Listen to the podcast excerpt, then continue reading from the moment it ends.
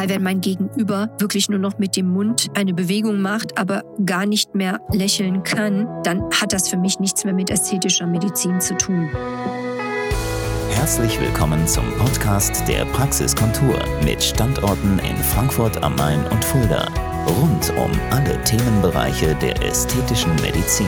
Hallo, liebe Freunde der Praxiskontur, meine allerbesten Fans von unserem tollen Podcast, der sich mit den Themen in der ästhetischen Medizin wöchentlich beschäftigt. So auch diese Woche. Ich heiße dich herzlich willkommen. Ich hoffe, es geht dir gut und möchte heute mit dir darüber sprechen, wie sich die ästhetische Medizin gewandelt hat im Laufe der letzten 15 bis 20 Jahre. Und dabei möchte ich gerne die beiden Themen Schwerpunkte, nicht operative Leistungen und operative Leistungen für dich unterscheiden wollen.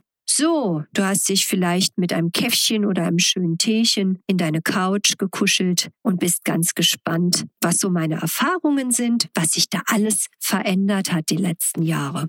Fangen wir mal an mit einer allgemeinen Aussage. Also insgesamt haben natürlich die nicht operativen Leistungen deutlich zugenommen. Behandlungsmethoden, die sich mit Unterspritzungen, aber auch mit Veränderungen der Körpersilhouette im nicht operativen Segment beschäftigen, haben nicht nur bei uns in der Praxis Kontur, sondern weltweit ganz, ganz deutlich zugenommen. Dann fangen wir auch damit an. Meine Erfahrung ist, dass früher vor vielen Jahren zum Beispiel bei dem Thema Unterspritzungen von den Kollegen so eine Faltenfixierung, nenne ich es mal, stattfand. Das heißt, man sah die Falte oder das Fältchen, aber nicht das Gesicht als Ganzes. Und dann kannst du jetzt verstehen, warum ich das Faltenfixierung nenne, sind diese Falten isoliert, zum Beispiel mit Hyaluronsäure oder ganz früher mit Kollagen, was es ja nicht mehr gibt als Unterspritzungsmaterial, unterfüttert worden. Also man hat die reine Falte nur gesehen.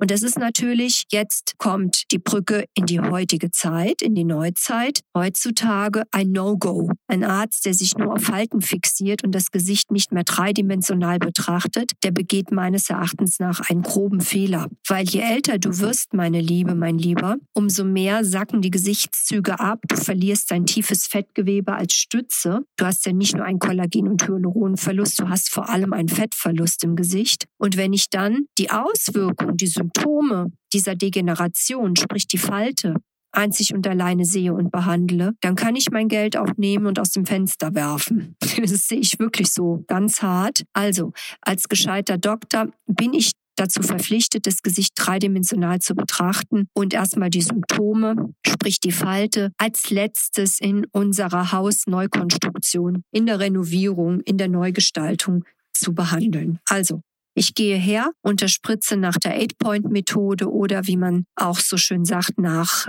den MD-Codes angelehnt an Mauricio de Mayo, der dieses Konzept entwickelt hat. Dabei sehe ich das Gesicht mehrdimensional, XYZ-Achsen und behandle erstmal das, was die Ursache ist, nämlich in der Tiefe das Fettgewebe wird gepimpt mit Hyaluronsäure beispielsweise und dann arbeite ich mich Schicht für Schicht nach oben, bis ich in der Oberfläche gelandet bin und mit dort geeigneten Hyaluronsäuren beispielsweise Knitterfältchen noch behandle. Das ist der richtige Ansatz und das ist der Riesenunterschied zu früher früher. Kommen wir zu einem weiteren Thema, was sich verändert hat. Also damals, 2008 in unseren Anfängen, wurde sehr, sehr viel ein glatt gebügeltes Gesicht gesehen und das wurde natürlich durch Behandlung der Mimikfalten mit Botulinumtoxin erreicht und meines Erachtens so viel Botulinumtoxin gespritzt, dass sich nichts mehr bewegt hat. Das ist wirklich eine zweifelhafte Schönheit, weil wenn mein Gegenüber wirklich nur noch mit dem Mund eine Bewegung macht, aber gar nicht mehr lächeln kann,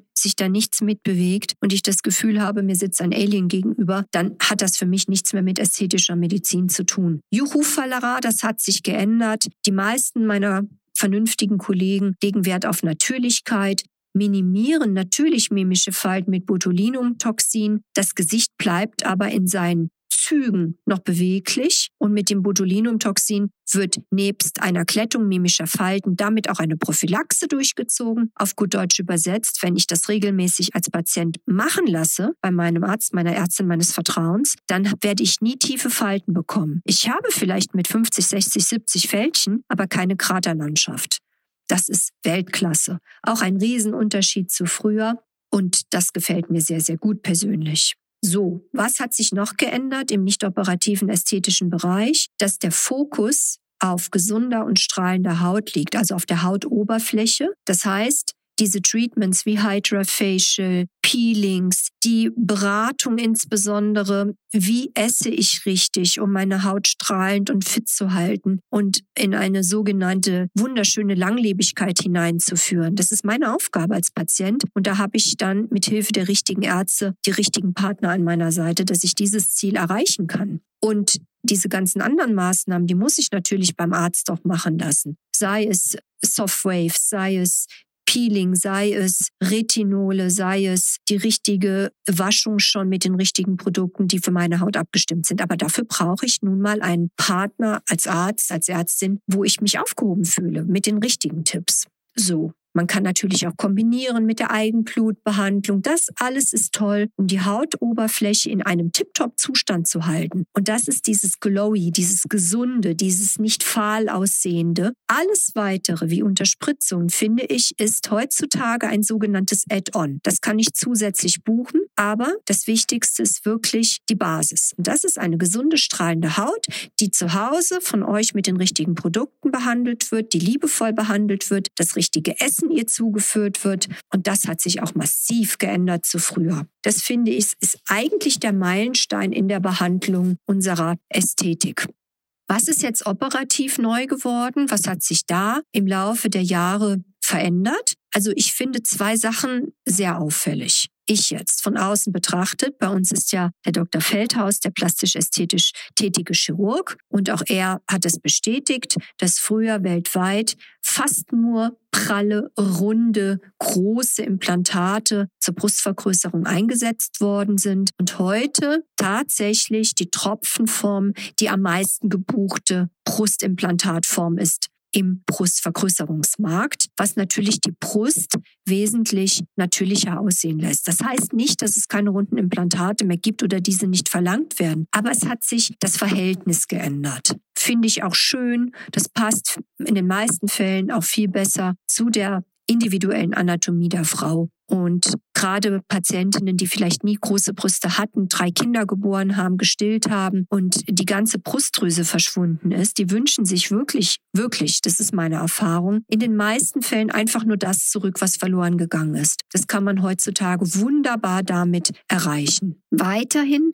von meiner Erfahrung her im Verhältnis zu früher hat sich Folgendes geändert. Diese, vielleicht sagt euch das noch was, amerikanisch straff gezerrten Gesichter, wo man wirklich denkt, Hilfe, welcher Chirurg macht denn sowas mit Facelifts? Das sieht man fast kaum noch. Also, auch hier der Trend eindeutig, sogenannte Mini-Facelifts, die den Überschuss der Haut einfach entfernen, von innen eine moderate Straffung erreichen und so angepasst an das Gesicht eine schöne, natürlich aussehende Silhouette mit einer klaren Kinnlinie wiederherstellen, aber nicht dieses, oh Gott, bist du angetackert aussehend Gesicht. Das ist es nicht mehr.